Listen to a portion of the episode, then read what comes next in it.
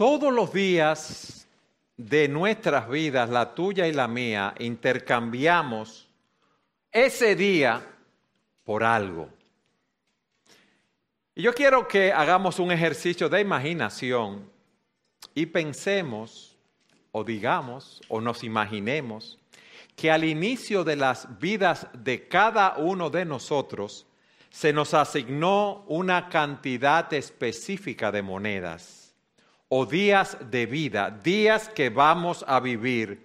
Pero ¿qué sucede? Que tú y yo no sabemos cuántas monedas el Señor nos ha asignado o días de vida. E imagínate que esas monedas fueron puestas en una máquina y cada día se nos da una nueva moneda. Cada día se nos da un nuevo día de vida. Pero hoy se nos dio la moneda, ¿sí o no? Porque estamos aquí. Pero no sabemos durante cuánto tiempo vamos a estar recibiendo esas monedas. Puede ser que la última moneda que recibimos fue la del día de hoy. O quizás nos quedan muchas monedas por recibir, muchos días por vivir. Yo estaba viendo las estadísticas de vida en República Dominicana y solo encontré hasta el año 2019. Y dice que las mujeres viven 77 años promedio. Y nosotros los hombres 70.99, o sea, 71 años. Las mujeres viven más que nosotros. Eso no es exacto. Algunos viven mucho más y otros eh, viven menos. Pero el punto es el siguiente. Cada día tomamos esa moneda y la gastamos en algo. En un día de trabajo, los jóvenes en ir a la escuela o ir a la universidad, en un día de compras, en ir a la iglesia. La gastamos en diferentes entretenimientos o varias cosas a la vez, lo que sea. Una vez gastada esa moneda, ya no se puede recuperar porque ya el día de ayer o lo que hicimos en los días anteriores, no lo podemos recuperar. No podemos decir, devuélveme la moneda que la voy a gastar de una manera diferente. Y escuchen esto.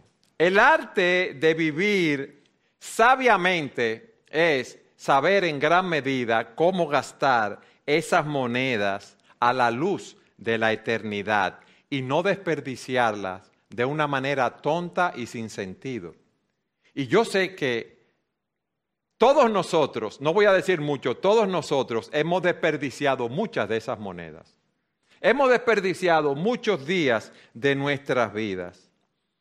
Vivir sabiamente es difícil porque a menudo la elección no es entre lo malo y lo bueno, sino entre lo bueno y lo mejor. Oigan bien. Vivir sabiamente es difícil porque la elección no es entre lo malo y lo bueno, sino entre lo bueno y lo mejor. Y hoy vamos a empezar una miniserie de cuatro mensajes en un libro olvidado del Antiguo Testamento, el libro de Ageo, el segundo libro más corto del Antiguo Testamento. Es un libro olvidado y te recomiendo que empieces a buscarlo desde ahora en tu Biblia porque no lo vas a encontrar quizás con facilidad. Pero ese libro corto tiene un mensaje poderoso. Ese libro nos dice que debemos poner primero lo primero y por eso este mensaje, el primero de Ageo, lo hemos titulado Pon primero lo primero. Porque fue escrito para personas como tú y como yo Personas que decían que Dios era lo primero en sus vidas y al igual que nosotros lo habían creído de todo corazón. Pero, oígame bien, pero estaban viviendo de una manera que no reflejaba lo que decían creer. Su forma de vida no reflejaba que Dios era lo primero en sus vidas. Con sus labios decían que Dios era una prioridad, pero en la práctica tenían otras prioridades. Y a la luz de cómo ellos estaban viviendo, Dios les envía al profeta Ageo para ayudar al pueblo a alinear sus prioridades con las prioridades de Dios. Y por eso los pastores hemos considerado pertinente predicar de este libro para ayudarnos a ver cómo están nuestras prioridades. Hoy vamos a estudiar el capítulo 1, de los versículos 1 al 15. Pero déjenme explicarles lo que estaba, antes de leerlo, lo que estaba sucediendo allí. varios puntos históricos que son importantes. Cuando Salomón era rey de Israel, eh, construyó un templo hermoso en Jerusalén. Era un gran tesoro para los judíos. En ese templo donde iban a adorar a Dios, donde moraba la presencia de Dios con el hombre. El pueblo luego, en siglos posteriores a Salomón, se alojó más de Dios para ir tras los ídolos de otras naciones. Dios utiliza a los babilonios para invadirlos, purificarlos de su pecado, los llevan a la cautividad Luego de muchos años en cautiverio, un primer grupo de judíos van a Jerusalén a reconstruir el templo. Pero cuando van a reconstruir el templo, se encuentran con oposición de las personas que moraban en esos lugares. ¿Qué hacen esos judíos que fueron a reconstruir el templo? Ellos detuvieron ese proceso de reconstrucción y no lo habían vuelto a empezar. Había mucho trabajo por hacer. Ellos iban a empezar de cero en esa nación, que ya había muchas personas enemigos de ellos. Un gran grupo de judíos fueron allí. Pero al encontrar oposición, ¿ustedes saben lo que hicieron? Se quedaron tranquilos. Entonces, eh, empezaron a hacer sus trabajos, a construir sus casas, a trabajar en la agricultura, establecieron el comercio, abrieron tiendas, plantaron campos, plantaron y cosecharon sus cultivos y la vida empezó a normalizar. Pero había un solo problema, mis amados. Los cimientos del templo estaban aún en ruinas. Y ellos estaban viviendo sus vidas normales. Yo me imagino que cada vez que esos judíos iban a sus casas, a sus lugares de trabajo y pasaban por allí, veían esos muros, ¿verdad? En el piso. Ellos recordaban el fracaso que había sido para ellos no cuidar de la casa de Dios. Y pasan más de 10 años, de 14 a 16 años, y las personas siguieron su rutina diaria. Vamos a, trabajar en la agricultura, vamos a construir nuestras casas, vamos a, a levantar nuestras familias. Y ustedes saben lo que sucedió. Se acostumbraron a la vida sin templo. Se acostumbraron a no adorar a Dios con el pueblo de Dios. Se acostumbraron a no tener la presencia de Dios en ese sentido con ellos. Y con ese grupo de judíos había ido Zorobabel, el gobernador, y Josué. Se calcula un grupo de 50 mil personas. Y ellos se habían, aún los líderes, acostumbrado a cómo estaban. Y en medio de esa situación, Dios levanta a Geo para proclamar ese mensaje. En cinco meses, Ageo entregó cuatro mensajes, mensajes realmente breves. El libro es muy, muy corto. Todo el libro tiene 38 versículos y tú lo puedes leer en 10 minutos. Y a mí me gustaría que en estas cuatro semanas ustedes lo leyeran diariamente ¿Y qué es lo que Dios le está diciendo? Es hora de reconstruir el templo. Él no está hablando mucho. Son palabras sencillas, son palabras directas. Ageo no está tirando golpes al aire, tiene un solo objetivo en mente. Y cuando hablamos de la reconstrucción del templo, no hablamos solamente de, vamos a decir en términos de ahora, de cemento y varilla.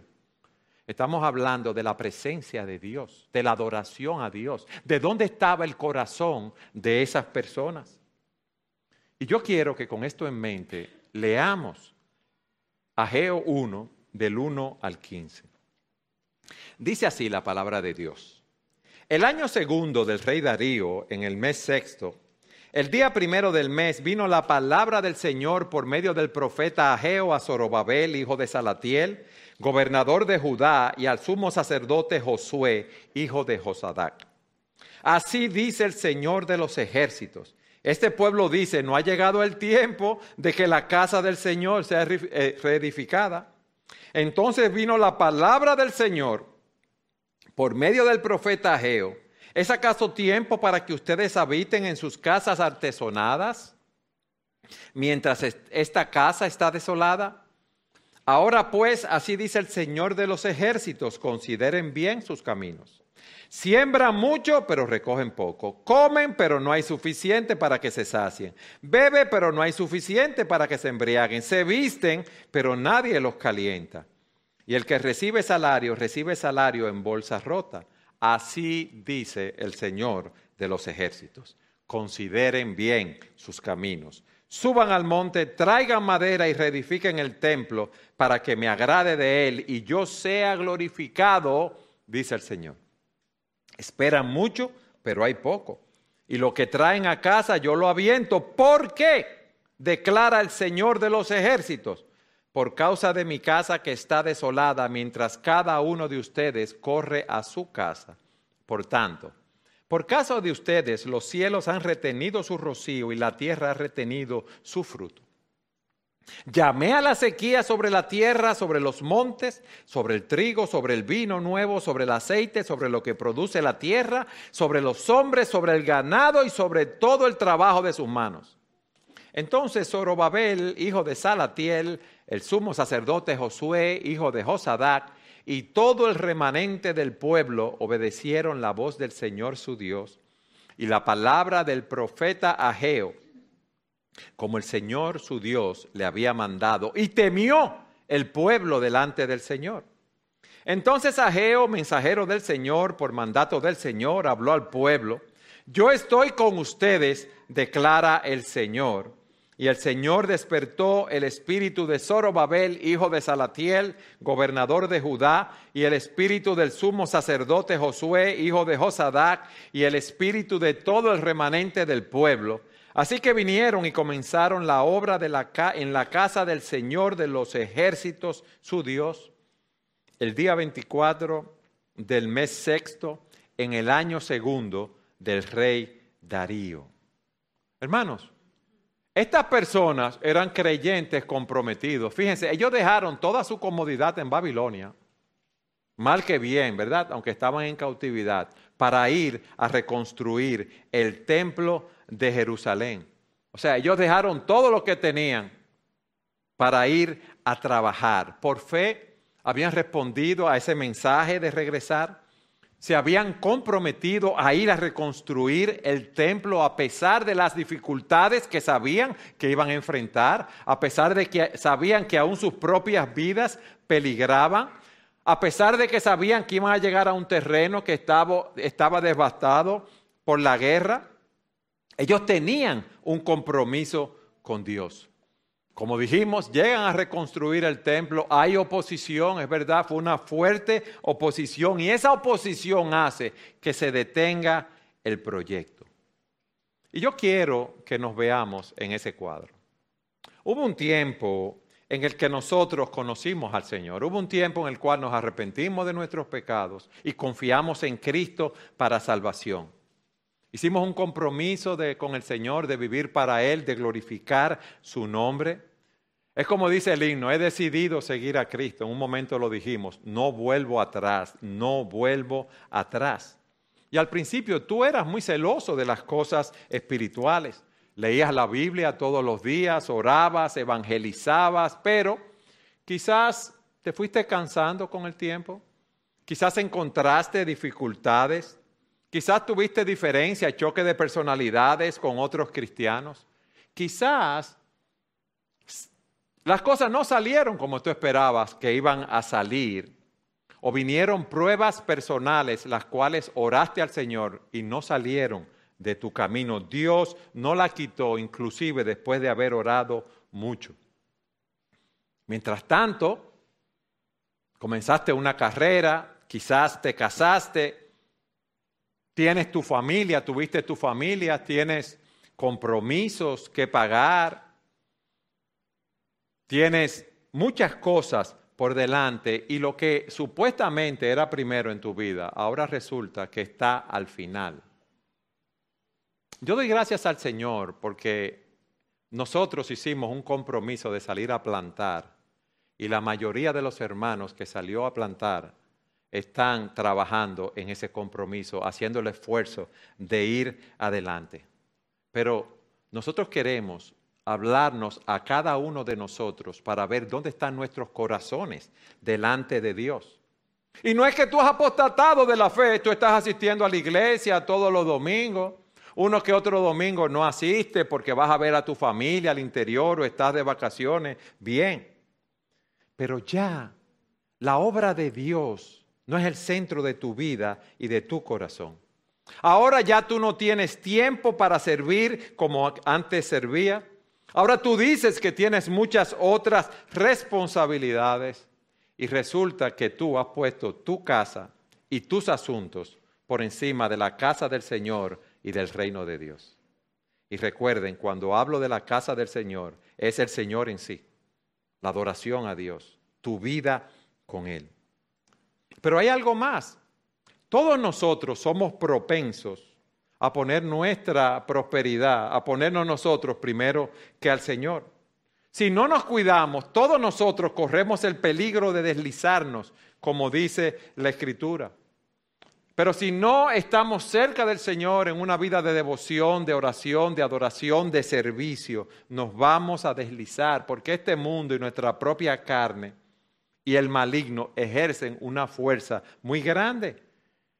Y por eso el autor de los Hebreos dice, que prestemos mucha mayor atención a lo que hemos oído, no sea que nos desviemos, no sea que perdamos el rumbo. Nosotros somos como ovejas, las ovejas se distraen muy fácilmente en el campo y se van por otro lado y se apartan del rebaño. Y Ageo viene a darle a este pueblo una nota de alarma, de advertencia. Y lo primero que le dice está en el versículo 12. Así dice el Señor de los ejércitos. Este pueblo dice, no ha llegado el tiempo, el tiempo que la casa del Señor sea eh, eh, reedificada. Ustedes saben lo que estaba haciendo el pueblo, en primer lugar, poniendo excusa. Nosotros tenemos razones, excusas para justificar nuestros estilos de vida apartados de Dios. Y cuando nuestras conciencias nos acusan, que nos hablamos a nosotros mismos, no ponemos una razón, no, le ponemos mil razones al Señor. Y si le hubiéramos preguntado a ellos por qué el templo, el templo no fue reedificado, ellos dirían, pero Ageo, no nos malinterprete, yo quiero la construcción del tiempo, del templo. Es más, yo salí de allá de Babilonia, de donde estaba, para venir a reconstruir aquí. Esa es una gran causa, pero aquí hubo mucha oposición, aquí hubo muchos problemas en mi vida con el ministerio.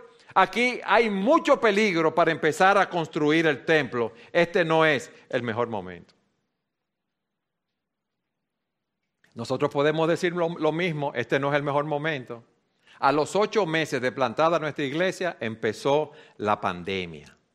Y las personas, ustedes, yo podemos decir, pero ahora el dinero escasea, ahora hay menos dinero, ahora los materiales para construir el templo están sumamente caros, todo ha sufrido, ha sufrido de, subido de precio por la escasez. No hay suficientes empleos, yo tengo que trabajar duro. Es más, con mis ingresos apenas yo puedo mantener a mi familia. Entonces, ¿cómo voy a trabajar en el templo? Pero no se preocupen, no se preocupen, con el tiempo decimos, las cosas van a mejorar y mañana vamos a dedicarnos a servir más al Señor. Y mañana vamos a ofrendar más para el Señor. Y muchas veces utilizamos las escrituras para apoyar nuestros puntos de vista. Hermanos, ¿Dios quiere que cuidemos a nuestras familias? Sí. Dios quiere que proveamos para nuestras familias. Dice la Escritura que si un hombre no provee para los suyos, ha negado la fe y es peor que un incrédulo. Y algunos dicen, bueno, déjame levantar a mi familia y algún día cuando mis hijos estén graduados, cuando estén en la universidad, cuando yo tenga tiempo, dedicaré más tiempo a la obra del Señor y más recursos. Es que usted no sabe lo agitado que es este momento en la vida familiar. Los niños exigen mucho tiempo, yo lo sé. Nosotros criamos tres hijos también, exigen mucho tiempo. Tenemos que trabajar, tenemos que instruirlos, tenemos que proveer para ellos, tenemos que satisfacer sus necesidades. Y decimos, bueno, pero algún día va a pasar esa etapa y luego nos vamos a involucrar en la vida de la iglesia. Pero tú no sabes si tu moneda llegó hasta este día. Tú no sabes si tu moneda llegó hasta mañana. Y yo me imagino que ellos decían, ese trabajo es demasiado grande, no lo vamos a terminar. Wow, plantar una iglesia, lo que estamos haciendo nosotros. Evangelizar en toda esta zona, conseguir un local donde congregarnos, eso es muy grande, nunca lo vamos a terminar. Es más, vamos a cogerlo suave porque el trabajo que nosotros no estamos haciendo, otros lo van a hacer. O otros dicen, no, necesitamos orar por más tiempo. Y al final muchos van a decir, es que no necesitamos el templo. Es más, vamos a quedarnos aquí, vamos a hacer 10 cultos si es necesario. Nuestros motivos son buenos, pero estamos muy ocupados. Estamos buscando un momento mejor, un momento más fácil, pero la causa, lo que pasó con ellos era que se estaban retrasando, retrasando, retrasando y no se estaba haciendo la obra de Dios. El punto es este, mis amados. Siempre es fácil poner excusas cuando no queremos obedecer a Dios. El templo era importante porque allí se adoraba a Dios, porque allí estaba la presencia de Dios en la, en la tierra, eso era lo que se representaba. Y la reputación de Dios estaba en juego en la reconstrucción del templo. Y los paganos, al ver a los israelitas sin reconstruir el templo, sin tener un lugar de adoración, viviendo sus propias vidas, van a decir, pero a ellos no le importa su Dios. Ay, míralos a ellos en sus casas, míralos a ellos vacacionando, vamos a decirlo así. Míralos a ellos los domingos en la calle, paseando sin asistir a la iglesia, faltando a la iglesia todos los domingos. ¿Por qué? Porque a la iglesia no le importa, eso no es importante, la obra de Dios no es importante para muchas personas. Mira el templo en ruinas y míralos a ellos viviendo su vida por eso la reconstrucción del templo era algo sumamente importante para ellos. Entonces, ¿cuál es el primer punto que hemos visto? Hermano, no pongamos razones o excusas para no servir a Dios. No pongamos razones o excusas para eh, que Dios no sea nuestra prioridad. No pongamos razones o excusas para justificar nuestros estilos de vida. Amén. Pero miren los versículos 3 y 4, lo que él dice. Ageo les hace una pregunta que es bastante incisiva, bastante penetrante y es nuestro segundo punto. Entonces vino la palabra del Señor por medio del profeta Ageo. ¿Es acaso tiempo que ustedes habiten en sus casas artesonadas, en sus casas lujosas, mientras esta casa, la casa de Dios, está desolada? Hermanos, déjenme aclararles algo. No hay nada malo en que tengamos una buena casa. No hay nada malo en que tengamos bienes materiales. No hay nada malo en que tengamos riquezas, pero está mal tener una casa grande, bonita y decorada mientras la casa de Dios está en ruina. Eso es lo que él está diciendo. ¿Dónde están sus corazones? Ustedes están construyendo casas lujosas y la casa de Dios está ahí en pedazos. Esto no está hablando solamente de una construcción física. El punto es, ¿dónde está tu corazón que tú desprecias la casa de Dios, la adoración a Dios?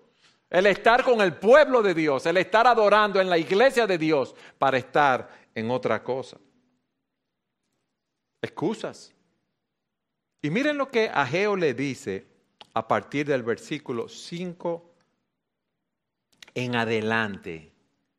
Él le dice lo siguiente, miren, ustedes no van a conseguir, no van a alcanzar lo que están buscando. Ustedes nunca se van a satisfacer si su prioridad es buscar las cosas de este mundo. Lean conmigo los versículos 5 y 6 y 9 al 11.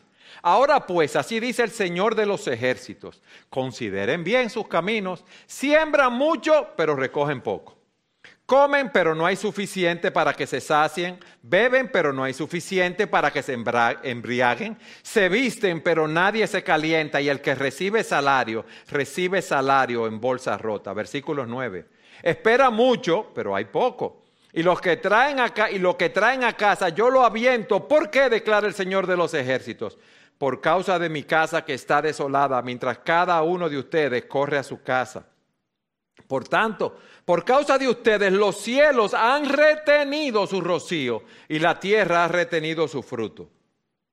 Llamé a la sequía sobre la tierra, sobre los montes, sobre el trigo, sobre el vino nuevo, sobre el aceite, sobre lo que produce la tierra, sobre los hombres, sobre el ganado y sobre todo el trabajo de sus manos. Los que ponen su prosperidad, su bienestar, antes o por encima de Dios, no van a conseguir lo que están buscando. Esas personas, en cierta medida, habían tenido éxito material, vivían en casas lujosas, pero el punto es que ese éxito material, todos esos logros no los iban a satisfacer. Ustedes recuerdan a Salomón que que dijo que él probó de todo, él tuvo de todo y al final que dijo, vanidad de vanidades, todo es vanidad. ¿De qué sirve, mi amado hermano, trabajar duro toda tu vida pensando que cuando ya tú termines de trabajar a cierta edad, cuando tengas cierto capital, te vas a jubilar y vas a disfrutar de las cosas buenas de tu vida, si un mes después de tu jubilación te da un infarto, un derrame cerebral y te muere. Es como trabajar toda la vida para hacer dinero y guardarlo en una funda que tiene hoyos. El dinero se va saliendo. No conseguimos nada. ¿De qué sirve construir graneros más grandes para guardar tu riqueza? Y que el Señor te diga, como al hombre rico en Lucas 12, necio, vas a morir esta noche. ¿Y quién se quedará con todo aquello que has trabajado? Oye bien, ¿quién se quedará con todo aquello que has trabajado?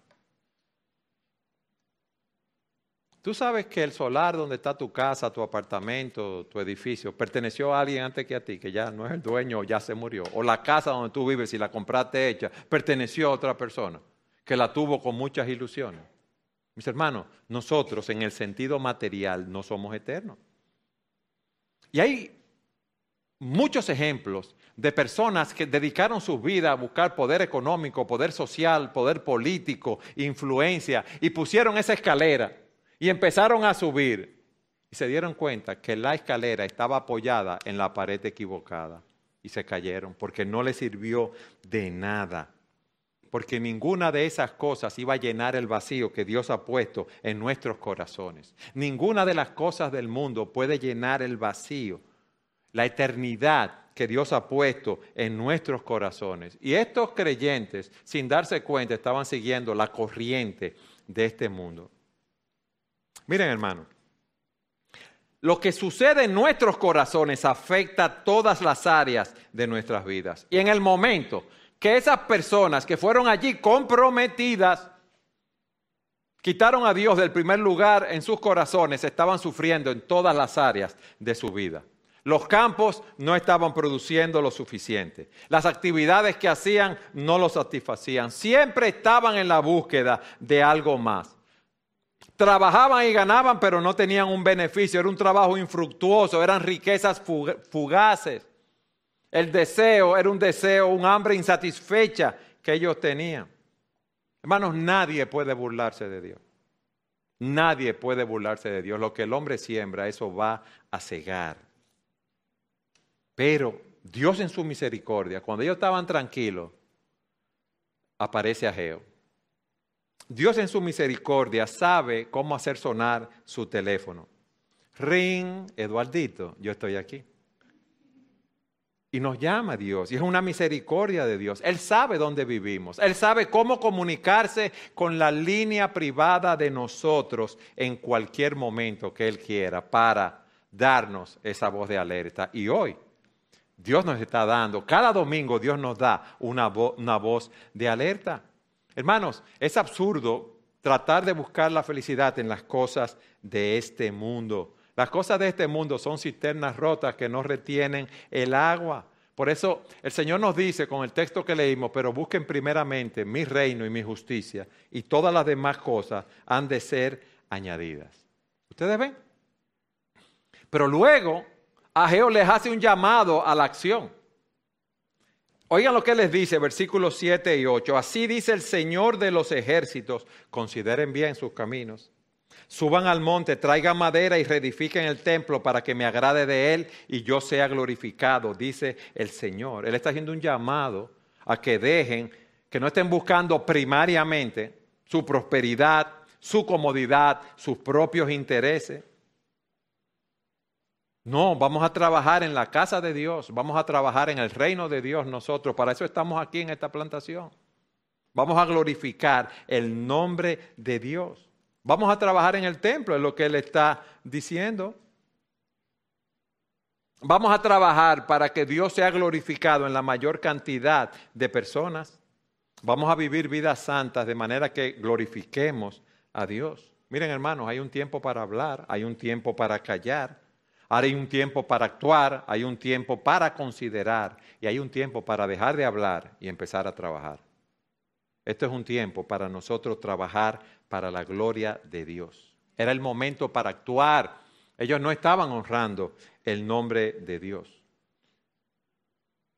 Y nos preguntamos, ¿cuál es el resultado cuando obedecemos a Dios con reverencia y ponemos su casa, su obra por encima de nuestros propios intereses, por encima de nuestra prosperidad material? Mírenlo bien, vamos a leer el versículo 8.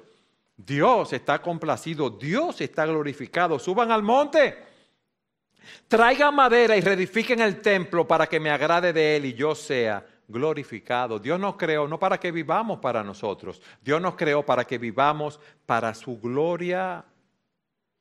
Y miren entonces la respuesta de los líderes y del pueblo. Versículos 12. Entonces Zorobabel, hijo de Salatiel, el sumo sacerdote Josué, hijo de Josadac y todo el remanente del pueblo obedecieron la voz del Señor su Dios y la palabra del profeta Geo, como el Señor su Dios lo había mandado, y temió el pueblo delante de Dios.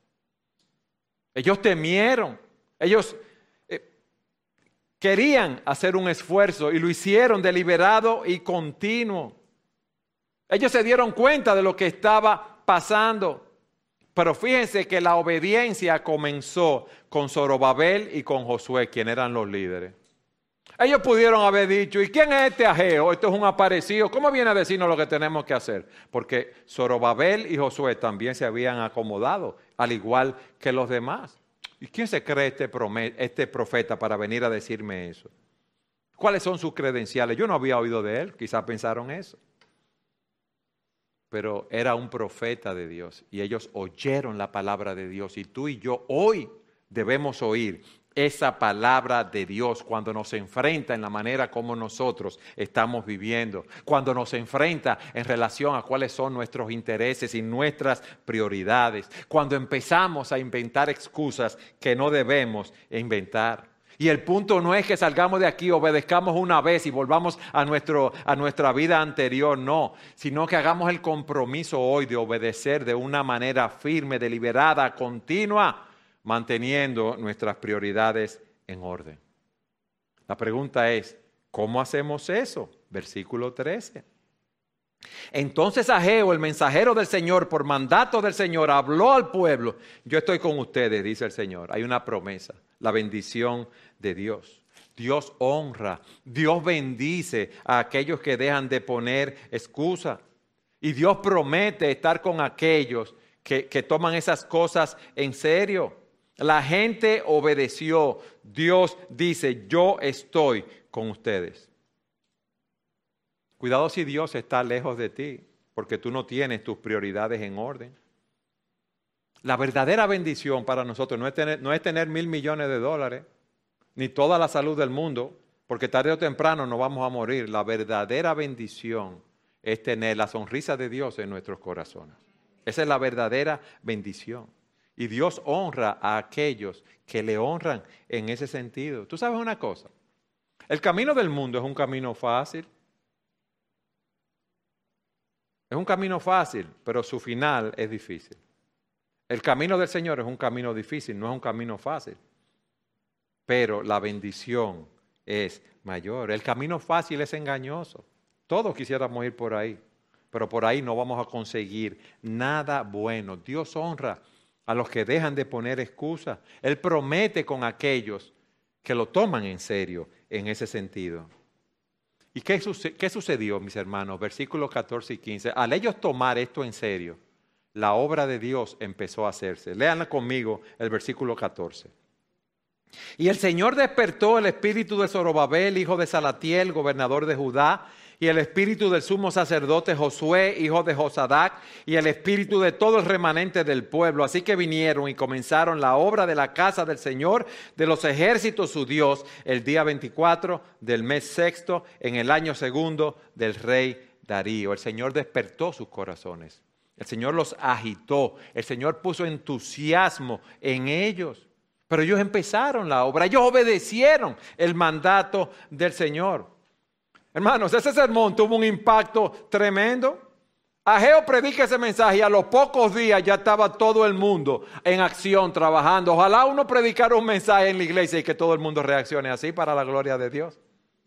Eso queremos nosotros. Que podamos vivir para su gloria. ¿Y qué aprendemos de todo esto? ¿Cuáles son las lecciones que nosotros, los constructores, que podemos haber estado distraídos, desalentados, podemos aprender. Lo primero es esto, pon primero lo primero. Lo primero es buscar el reino de Dios y su justicia. No tratemos, hermanos, de, ganar el mundo. Nosotros tenemos un llamado de Dios, como dijimos, de vivir para su gloria, de gozar de Él continuamente y para siempre. No pongamos excusas que mi trabajo, que mi profesión, que tengo que proveer, que mis hijos, que el carro, que la casa, lo sabemos. Y no decimos que no debemos cumplir esos compromisos, debemos cumplirlos, pero no debemos vivir para eso. Yo conozco muchos hermanos, y lo digo por mi propio corazón, que hacen planes, tienen deseo de servir al Señor, tienen deseo de dar generosamente para la obra, pero cobran su cheque y resulta que han hecho tantos compromisos con la casa, la decoración, el pago de la luz, la comida, y son tantas las cosas que al final no queda eh, eh, dinero para ofrendar para el reino de Dios. O personas que dicen que van a servir al Señor, que van a estar en la iglesia, que se van a, a involucrar evangelizando, predicando, llamando a otras personas, pero se envuelven en tantas actividades en el mundo que no tienen tiempo para servir para la obra de Dios. Mis hermanos, yo les voy a decir algo. ¿eh? Dios no quiere el 99.9 de nuestros corazones. Dios quiere el 100%. Ustedes saben lo que a nosotros nos pasa, que nos da miedo decirle, sí, Señor. Heme aquí, mira. Mira mi nombre en este papel en blanco. Tú haz conmigo lo que tú quieras. Nos da miedo. ¿Y a dónde me va a llevar el Señor? Y eso nos pone un frío en el corazón, yo no lo niego.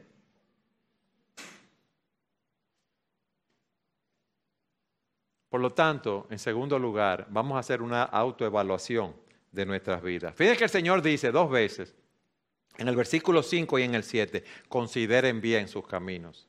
Y hoy Dios quiere que tú y yo consideremos bien nuestros caminos, que evaluemos nuestras vidas a la luz de la palabra de Dios. ¿Cómo tú pasas tu tiempo?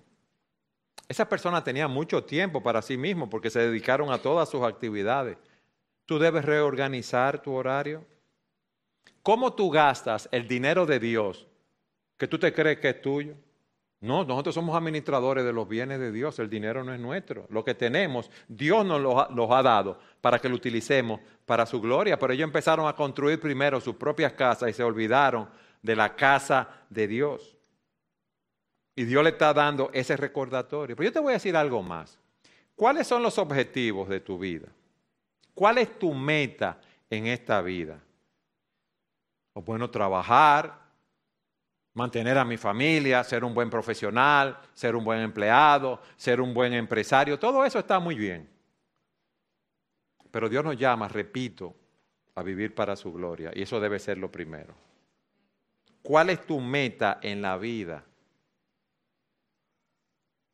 ¿Qué ocupa tu mente? ¿En qué tú piensas todo el tiempo? ¿En la profesión, en el negocio, en el dinero, en las actividades, en los hobbies?